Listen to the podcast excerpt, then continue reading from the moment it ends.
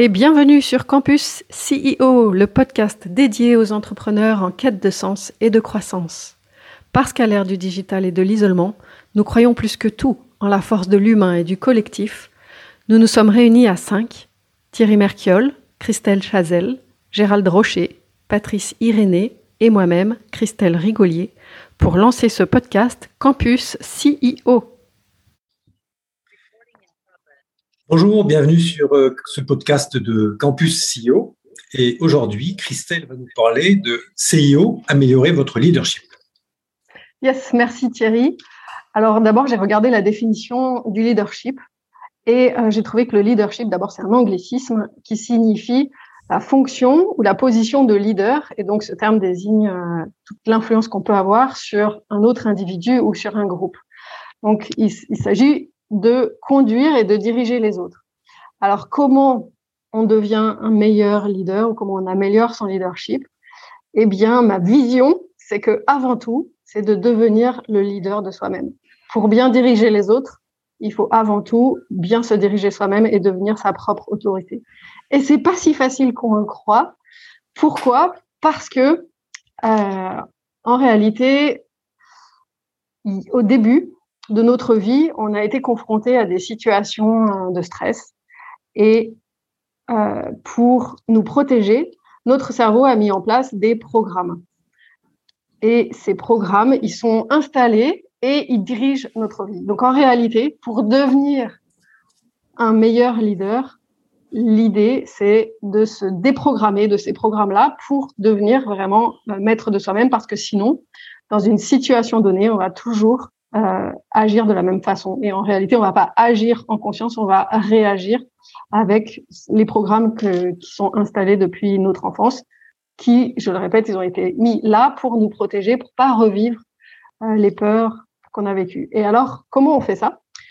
Euh, moi, j'aime beaucoup utiliser l'énéagramme.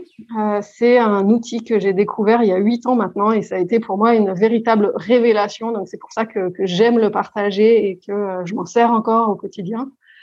L'énéagramme dit qu'il y a du coup neuf programmes de protection qui sont différents en fonction de ce qu'on a vécu, de nos perceptions qu'on a eues en tant qu'enfant et qui sont issus de neuf peurs plutôt inconscientes qui sont donc euh, assez euh, vieilles. Ce qui donne neuf façons de voir le monde et neuf façons différentes de réagir face à une même situation. Et c'est là euh, la chose la plus intéressante, c'est-à-dire que face à une situation, particulièrement une situation de stress, vous prenez euh, neuf personnes qui ont donc ces neuf programmes différents, ils vont vouloir agir de neuf façons différentes. Et ce qui conduit à neuf types de leadership. Donc, on va les voir euh, aujourd'hui. Quels sont ces neuf types de leadership Quelles sont les peurs inconscientes qui sont dessous Quelle est euh, l'action que nous invite à faire le programme Et on verra peut-être une autre fois le comment s'en libérer. Euh, J'aime beaucoup cette citation de Laurent Gounel qui dit que la liberté, ce n'est pas de faire ce qu'on veut quand on veut en obéissant à ses pulsions, sous-entendu les programmes. La liberté, c'est de s'autoriser à mettre en œuvre nos aspirations profondes sans être entravé par les souffrances induites par notre personnalité. Et donc, voilà, c'est, nous serons vraiment libres et nous serons en pleine possession de notre leadership lorsque nous aurons désactivé ces programmes-là. Et donc, euh, l'énéagramme, il nous, alors, il est intéressant comme modèle de connaissance de soi et des autres. On a déjà parlé dans le podcast numéro 12 euh, d'autres outils comme euh, Disque et Talent. Euh, quelle est la particularité de l'énéagramme? D'abord, c'est le plus ancien modèle de connaissance de soi et des autres à ma connaissance, puisque il a été, euh, on a retrouvé des traces de son utilisation chez les pères du désert, je crois au IVe siècle. Donc c'est vraiment très très ancien. Euh, et il y a beaucoup de, de, de, de traces de ça euh, ouais, dans, dans l'histoire euh, qui remonte euh, voilà, assez loin. c'est aussi un outil qui est dynamique par rapport aux autres outils de connaissance de soi, qui repose sur une figure géométrique, on va en parler juste après, et qui montre un chemin de voilà, un chemin pour progresser, notamment sur son leadership, euh, mais pas uniquement en fait. C'est un, chemin euh, qui nous permet de nous rapprocher de notre être véritable, de prendre conscience des mécanismes de l'ego, de, de se rapprocher euh, de la paix profonde, de tout ce qui va être euh, qualifié comme les grandes qualités, la sérénité, l'amour, la joie, la réconciliation, la libération. Voilà, donc l'énéagramme est une figure repose sur un, une figure géométrique qui nous donne une certaine dynamique et un aspect multitemporel puisqu'il donne une cartographie actuelle mais aussi nous montre un chemin d'évolution, donc le futur. Et euh, bon, on va pas rentrer dans les détails, mais il montre aussi quelque part le passé et notre enfance. Euh, donc sous stress, euh, l'énéagramme, donc qui, constitue neuf, qui est constitué de neuf énéatypes, que je vais appeler types par la suite, qui sont chacun dans un centre. Donc il y a trois centres principaux le centre trip, donc qui va être beaucoup lié euh, au corps, le centre émotionnel lié aux, émotions et le centre mental lié à la réflexion et à la pensée. Donc chacun de ces centres est est si on veut euh, régi par une motivation profonde. Le centre trip va être régi plutôt va être concerné par le pouvoir, par euh, le, combat. Le centre émotionnel va être plutôt régi par la relation aux autres et le centre mental va être plutôt régi par comprendre le monde. Alors, pour ceux qui sont qui écoutent le podcast, euh, on va visualiser donc cette figure géométrique. Vous imaginez une horloge et au lieu de mettre 12 chiffres autour de l'horloge, on va en mettre 9. On va positionner le 9 tout en haut au centre, au milieu de l'horloge. Et puis, on va faire un triangle équilatéral.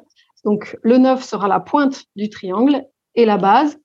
À droite, on aura le 3 et à gauche, le 6. donc, les chiffres sont euh, positionnés dans l'ordre euh, des aiguilles d'une montre.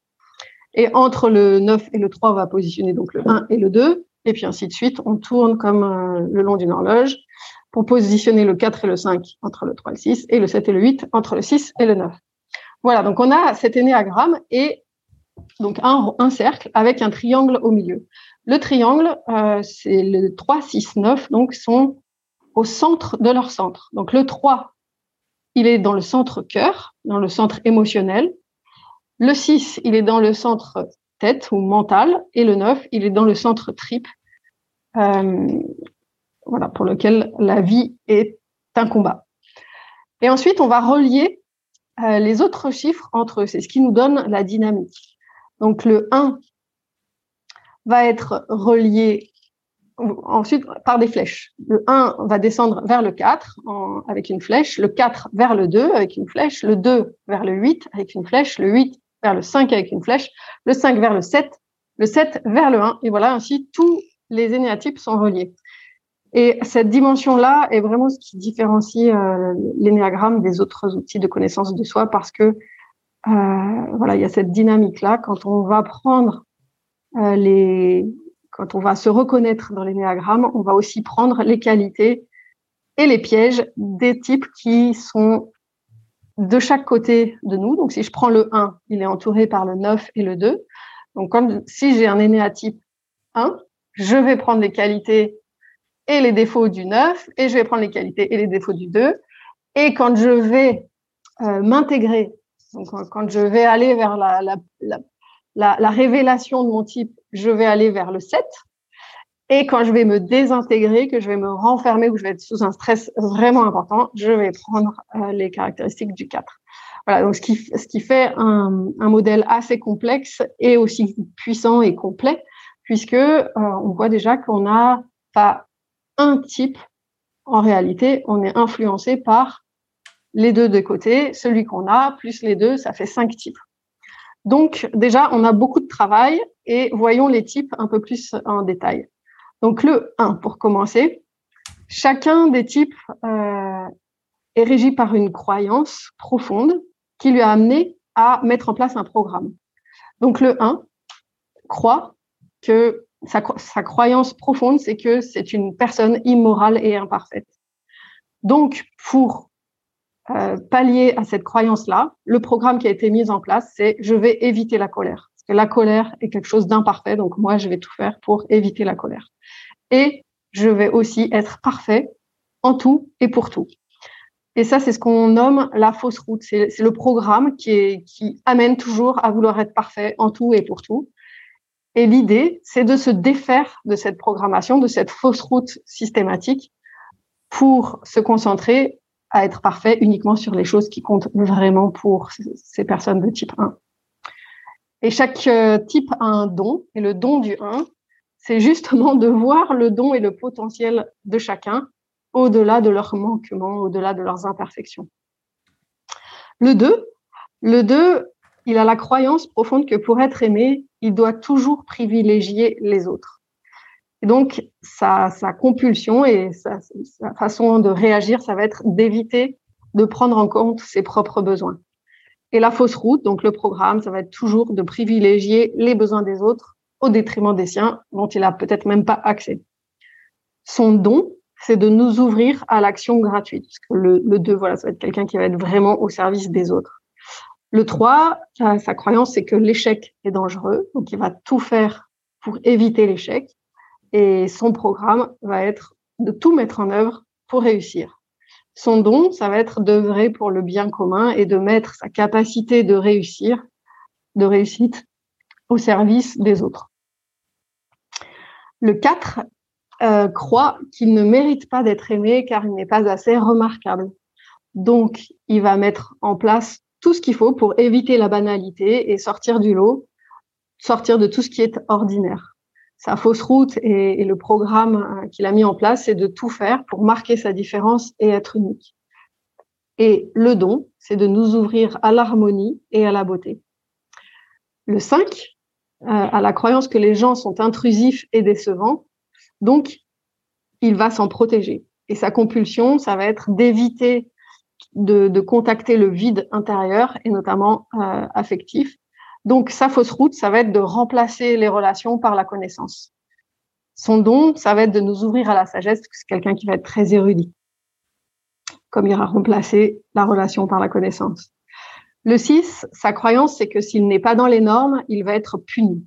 Donc, pour, pour, euh, pour, euh, pour ça, il va éviter de transgresser les règles. Et sa fausse route, c'est d'obéir toujours et en tout à l'autorité le don du 6 va être de nous apprendre la loyauté et l'appartenance au groupe dans la liberté intérieure. Et donc d'être conforme tout en respectant d'abord sa propre autorité. Le 7, il croit qu'il ne peut pas faire face à la souffrance, parce que sinon ça va, ça va le faire disparaître.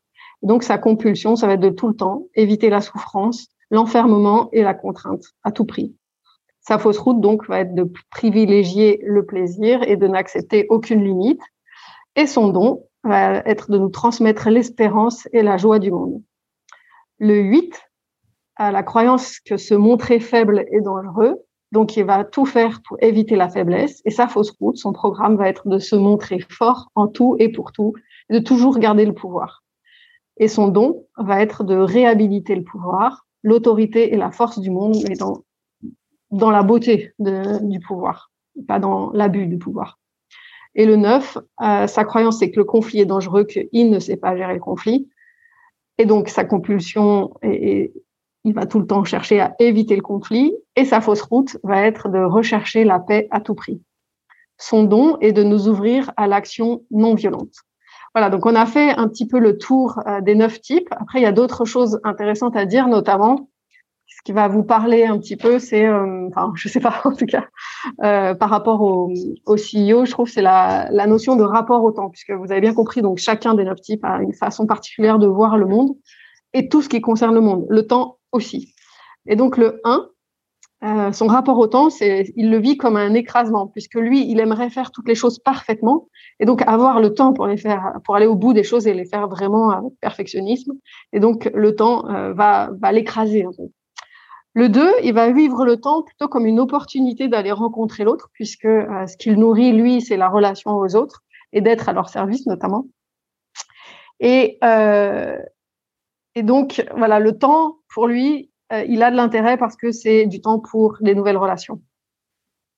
Le 3, le, pour le, temps, pour lui, c'est un moyen d'atteindre un but. C'est un outil de productivité. Time is money, ça s'applique très bien aux trois. Euh, ils font de la compétition, les trois, même avec le temps. Pour le 4, le temps est plutôt subjectif et il se mesure à l'intensité émotionnelle. Euh, en général, ils peuvent être en retard parce qu'ils oublient complètement l'heure ou alors ils sont paumés. Euh, voilà, pour eux, c'est quelque chose d'assez matériel et euh, ils n'ont pas envie d'être polarisés par ça. Le, rapport aussi au temps pour le 4, c'est des flashs du passé. c'est quelqu'un qui est très concerné par la nostalgie du passé, donc il va souvent avoir des flashs, euh, des, des, bons souvenirs qu'il a eus. Le 5, il est, le temps pour lui, c'est comme une méditation c'est un peu, euh, il est en attente. C'est un peu comme s'il était en attente euh, d'un événement ou d'une expérience pour rentrer réellement dans la vie. Il aime pas, le 5 n'aime pas être interrompu. Et en général, quand il raconte un événement, il a une narration chronologique très précise. Euh, le 6, alors pour le 6 qui, qui, a un rapport particulier avec l'autorité, eh bien le temps, c'est le super patron c'est euh, l'autorité suprême. Et euh, pour le 6, ce qui compte, c'est de faire le plus de choses le plus vite possible, d'optimiser son temps. Il est, c'est, un type qui est assez euh, souvent en retard. Il va et en réalité, pourquoi? Parce qu'il veut toujours faire avant de passer à la suite. Et donc, voilà, c'est c'est des gens qui supportent euh, pas trop le retard des autres parce que euh, ils se mettent tellement eux-mêmes la pression pour être à l'heure que quand ils sont à l'heure, ils ont envie que les autres aussi. Le 7, euh, pour lui, le temps, c'est comme un gâteau avec un nombre infini de parts. Et même s'il en manque une, en réalité, il en a toujours plein d'autres. Et donc, les, les, autres parts sont comme des opportunités. c'est tout ce qui a rapport au temps, c'est un, plaisir potentiel, une possibilité de plus. Et donc, euh, plus le 7 a du temps, plus il pourra prendre du plaisir. Pour le 8, euh, c'est justement le 8, il ne se laisse pas dominer hein, et pas non plus par le temps. Donc, euh, voilà, l'horloge, c'est un peu comme si elle avançait à leur rythme. Ils arrivent toujours, en revanche, ce sont des personnes qui arrivent toujours à l'heure et et eux, à l'inverse des six, c'est eux les maîtres du temps. le 9, euh, c'est, euh, on pourrait l'appeler le métronome. Son rapport au temps, c'est que tous les instants ont la même durée. Il n'y a pas d'instant plus important que d'autres. Euh, ils ont besoin d'horaires et ils ont du mal à, accepter un travail supplémentaire parce que ça vient, euh, ça vient rajouter euh, des choses dans quelque chose qui est très normé. Ils ont une perception très linéaire du temps et ils ne sont généralement pas en retard. Euh, voilà pour le rapport au temps. Euh, J'ai envie, pour pas être trop longue, euh, de parler aussi de euh, est-ce qu'il y a des types favoris pour être CEO, pour être patron? Alors, euh, y a, je sais pas si vraiment il y a des études qui ont été faites là-dessus, mais mon retour d'expérience, c'est que oui. Alors déjà, il y a des prédispositions par rapport au type. Euh, il y a quelques statistiques qui ont été faites, je ne sais pas ce qu'elles valent, qui montrent que parmi les dirigeants, il y aurait une majorité euh, de 3, de 7 et de 8. Euh, 3 parce que c'est des personnes qui, ben, qui atteignent leurs objectifs. Donc ça, c'est important quand on est entrepreneur et quand on est patron. Euh, les 7 parce que c'est des, des, personnes très visionnaires et donc euh, euh, le, voilà, c'est des personnes qui, qui, vont avoir la vision de, du business.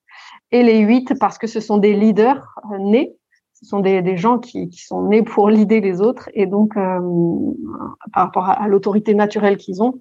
Et donc, on va retrouver particulièrement ces trois types-là, mais pas uniquement. Par exemple, euh, Steve Jobs était quatre, euh, et et il y a beaucoup de 1 aussi, parce que les 1 sont des personnes voilà, assez perfectionnistes et, et surtout euh, qui font les choses bien. Donc, euh, en moindre proportion, mais il y en a aussi. Et euh, ce que je crois aussi, c'est que comme il y a des types qui, ont des prédispositions pour, pour être patron. Il y a aussi des types qui n'en ont pas et qui ont au contraire euh, des programmes contre-intuitifs qui, qu'il est intéressant de désamorcer pour réussir pleinement, d'où l'intérêt pour euh, développer son leadership, de prendre conscience de son type. Ça, c'est la première étape, de comprendre comment on fonctionne pour pouvoir s'en libérer. Et euh, notamment, il y a des types qui, comme le 6 qui sont euh, régis par la peur euh, ou par euh, vraiment la réflexion. Moi, je sais pour ma part, j'ai énormément, euh, j'ai besoin avant d'aller, de prendre une décision ou tout ça, de d'avoir l'impression de maîtriser le sujet, de tout savoir sur le sujet. Et donc voilà, ça va pas forcément m'aider pour pour passer à l'action, sauf si je décide bah, d'y aller. Mais parfois, ça fait un peu kamikaze. Donc c'est c'est l'un ou l'autre. Donc voilà, il y a des il y a des types qui ont des prédispositions et à l'inverse des types euh, qui vont avoir encore plus avantage à mieux se connaître euh, pour se libérer de, de leur programme. Euh, ce qui est intéressant aussi, c'est les, les, pays. Euh, il y a pareil, il y a des études qui ont été faites pour attribuer des, des énéatypes à chaque pays. la France est 4 enfin, a été typé 4, euh, comme euh, donc Steve Jobs, euh, comme Van Gogh et, et Lucchini, par exemple, Yves Saint Laurent aussi. je peux faire un tour voilà des, des pays et des célébrités. Donc le 1, c'est le Japon, c'est l'aspect la, la, perfection et très droit. C'est Margaret Thatcher aussi qui, qui a été typé 1, Jospin. Euh, deux, c'est l'Italie qui est toujours au service des autres. Les célébrités, ça va être Mère Teresa et Michelle Obama. Donc euh, le 3, les États-Unis qui sont là pour réussir. Hein. Et, euh, et, quand ils ont un objectif, euh, ils y vont. Euh, en personnalité célèbre, euh, Chirac, un serait de type 3, Tapi aussi, euh, Tom Cruise. donc 4, j'en ai parlé. 5, ça va être l'Angleterre, avec des célébrités comme Einstein, Descartes, Jean-Paul Sartre. Bill Gates aussi. Donc, euh, on, peut, on peut même être un patron si on est ça. Euh, six, ça va être l'Allemagne et la Suisse où on respecte euh, les, les, les, règles. Et les célébrités, George Bush, euh, Clint Eastwood, Ségolène Royal, Stromae. Euh, sept, le Brésil, le pays du plaisir. Et puis on a aussi Benini qui a écrit La vie est belle, DSK, Paul Sébastien, Patrick Sébastien, euh, le 8, l'Espagne et la Russie, avec euh, un chef d'État actuel qui incarne bien euh, cet esprit 8 qui, veut être le plus fort. Hein. et les célébrités, c'est Napoléon, Sarkozy, Poutine, voilà, justement, il, a le type de son pays, De Gaulle, Picasso. Euh, 9, c'est la Chine qui va, rarement dire non. Hein, le 9, il, il, a du mal à dire non. Et les célébrités, ça va être Hollande, Federer, Carl Rogers, Gauguin, Mandela, Barack Obama, par exemple.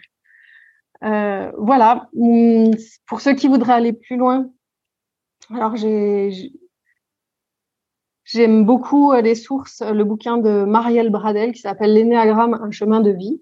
En tout cas, c'est euh, le bouquin qui, qui, explique de façon assez simple et assez complète euh, la plupart des, des types et des dynamiques entre les types. Euh, J'aime beaucoup, après, pour aller plus profondément, euh, les neuf visages de l'âme de Sandra Métry, parce qu'elle parle de l'âme enfant. Donc là, j'en ai pas parlé, mais quand on, évoque le passé, voilà, on peut, peut, comprendre un petit peu comment, euh, comment toute notre personnalité s'est construite. Euh, il y a aussi euh, Volinsky, alors ça c'est en anglais, vous pouvez le trouver sur Internet gratuitement, ça s'appelle Beginner's Guide to Quantum Psychology. Et lui, il donne euh, un autre aspect intéressant dont j'ai pas vraiment, que j'ai pas vraiment euh, abordé, qui est euh, bon, non, je, je vais, ça vous invitera à aller le voir. Euh, et puis, alors, en termes de roman, il y a celui de Laurent Gounel qui est Je te promets la liberté, qui donne une bonne vision de ce qu'est l'énéagramme.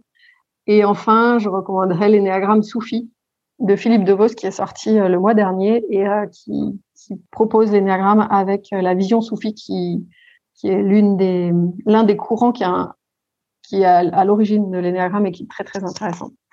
Voilà, écoute, j'espère que pour une introduction, c'était assez clair.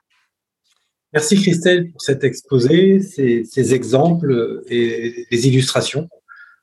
C'était très, j'ai trouvé c'était très très intéressant et ça donne envie d'aller plus loin. Cool. Est-ce que Patrice, Gérald, Christelle, vous avez des questions, des commentaires à faire?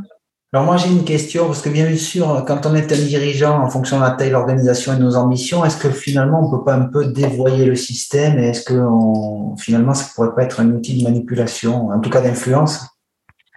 Alors, ça, c'est vrai que le plus plus important, vraiment, euh, peut-être que je l'ai pas dit, et merci pour ta question, Patrice, c'est priorité, priorité, priorité, c'est focus sur soi. Euh, L'énéagramme, euh, ça c'est vraiment extrêmement important c'est d'abord un outil de connaissance de soi. Et euh, comme c'est écrit sur le temple de Delphes, connais-toi toi-même et tu connaîtras l'univers et les dieux. Et si j'arrive à me connaître moi-même et à accepter, à, d'abord à, accueillir mes imperfections, mes, mes, défauts, etc. Alors je vais être capable de les accueillir chez les autres. Et euh, moi, j'estime que ce sera plus de la manipulation, mais je, je, vais pouvoir agir avec les autres en comprenant vraiment comment ils, ils réagissent, mais euh, euh, avec euh, avec cette notion là de parce que moi je, me connais et je me suis acceptée alors je suis capable de, de bien connaître l'autre de bien l'accepter et donc de le lider alors je sais pas la, la différence est subtile hein, par rapport à, à, ce que tu à ce que tu évoques comme euh, manipulation. Mais je sais pas est-ce que est-ce que ça te qu'est-ce que ça t'évoque ma réponse? Oui disons que moi le sujet c'est que bon je voilà, le CIO, il peut être très ambitieux, il veut, avoir aller loin, etc. Il a besoin des gens quand même, des autres. On ne pourra pas faire tout tout seul. Et c'est vrai qu'il voilà, il faut pas non plus que c'est se devienne un outil de manipulation, me semble-t-il, et je peux comprendre que c'est la, limite est quand même euh, pas évidente. C'est pour ça que je demandais. Oui, mais on, peut faire le parallèle avec la PNL. La PNL, euh, c'est quand même la programmation neurolinguistique, c'est un outil très intéressant qui, est largement utilisé par les sectes. Hmm. Et donc, on peut effectivement utiliser cet outil euh, comme un marteau, un marteau pour enfoncer un clou ou pour euh, casser la tête de quelqu'un. Hmm, merci pour cette image, Thierry. Ce que je comprends de la réponse de Christelle, c'est que dans manipulation, il y a la manipulation positive et négative. Hmm, très intéressant ce que tu dis, Christelle. Et, et c'est vrai que dans l'entreprise, la manipulation positive est quelquefois importante. Et il ne faut pas aller vers la manipulation négative. Et la limite, euh, elle n'est pas toujours évidente. J'ai peut-être une autre question. Euh, pour, ceux, pour les CIO qui nous écoutent et qui hésitent, euh, qu'est-ce qui finalement. Bon, il y a la connaissance de soi, j'ai compris, mais qu'est-ce que tu leur dirais pour qu'ils s'intéressent à la question ou ont-ils intérêt à s'intéresser à la question de, de l'énéagramme Alors, moi, je crois que c'est simple. Euh, ce que j'observe autour de moi, c'est que de plus en plus de personnes, y compris des jeunes, des très jeunes même, euh, développe cette confiance profonde de soi, pas forcément avec l'énéagramme, mais développe ça. Donc les CEO qui se mettent pas en chemin, euh, je vais peut-être euh, être un peu exagéré, mais ils sont morts demain. C'est-à-dire qu'ils vont plus arriver à comprendre les jeunes recrues, ils vont plus arriver du coup à recruter, ils vont avoir leurs meilleurs éléments qui partent, ils comprendront pas pourquoi. Donc pour moi, c'est juste essentiel de comprendre l'autre pour recruter et conserver ses collaborateurs et, euh, et, négocier avec ses clients. Et tout ça, c'est possible uniquement si vous, vous arrivez vraiment à vous comprendre en profondeur et à vous accueillir tel que vous êtes. Et pour ça, l'énéagramme, c'est un outil euh, formidable. Ce que j'ai pas précisé aussi, c'est que, euh, voilà, peut-être on a l'impression qu'il y en a neuf et que c'est euh, c'est très cloisonné. En réalité, euh, ma croyance profonde, c'est que on est comme comme un vitrail ou un kaléidoscope avec une couleur dominante. Donc, en réalité, on porte les neuf en nous. Et le chemin, c'est d'abord de découvrir euh, sa couleur dominante, de faire le travail qui est associé à ça, donc euh, reconnaître ah oui, bah oui, j'ai ces défauts-là, ok, euh, mais j'ai aussi les qualités de mes défauts et et c'est tout ça qui fait qui je suis. Et ensuite, je peux aller voir les autres couleurs. Et, donc le chemin, il est, il est infini et il peut être celui de toute une vie. Mais quand on a fait les neuf, en réalité, on est capable vraiment de comprendre profondément euh, toutes les décisions de tout le monde dans toutes les circonstances, puisque on a intégré ces neuf parts en nous. Et l'idée, euh, au fond, c'est c'est pas de se coller une étiquette. Euh, d'ailleurs, on dit pas je suis un, je suis trois, je suis six. Non, on dit je suis de type parce que euh, l'idée c'est pas de se coller quelque chose, euh, c'est au contraire de voir, d'accueillir ces traits de caractère et de se désidentifier de ça. Voilà, je sais pas si c'est clair. Ok, ben ça sera peut-être le mot de la fin. Merci Christelle pour cet exposé et à bientôt pour un nouveau podcast de Campus CIO. Merci à vous. Merci.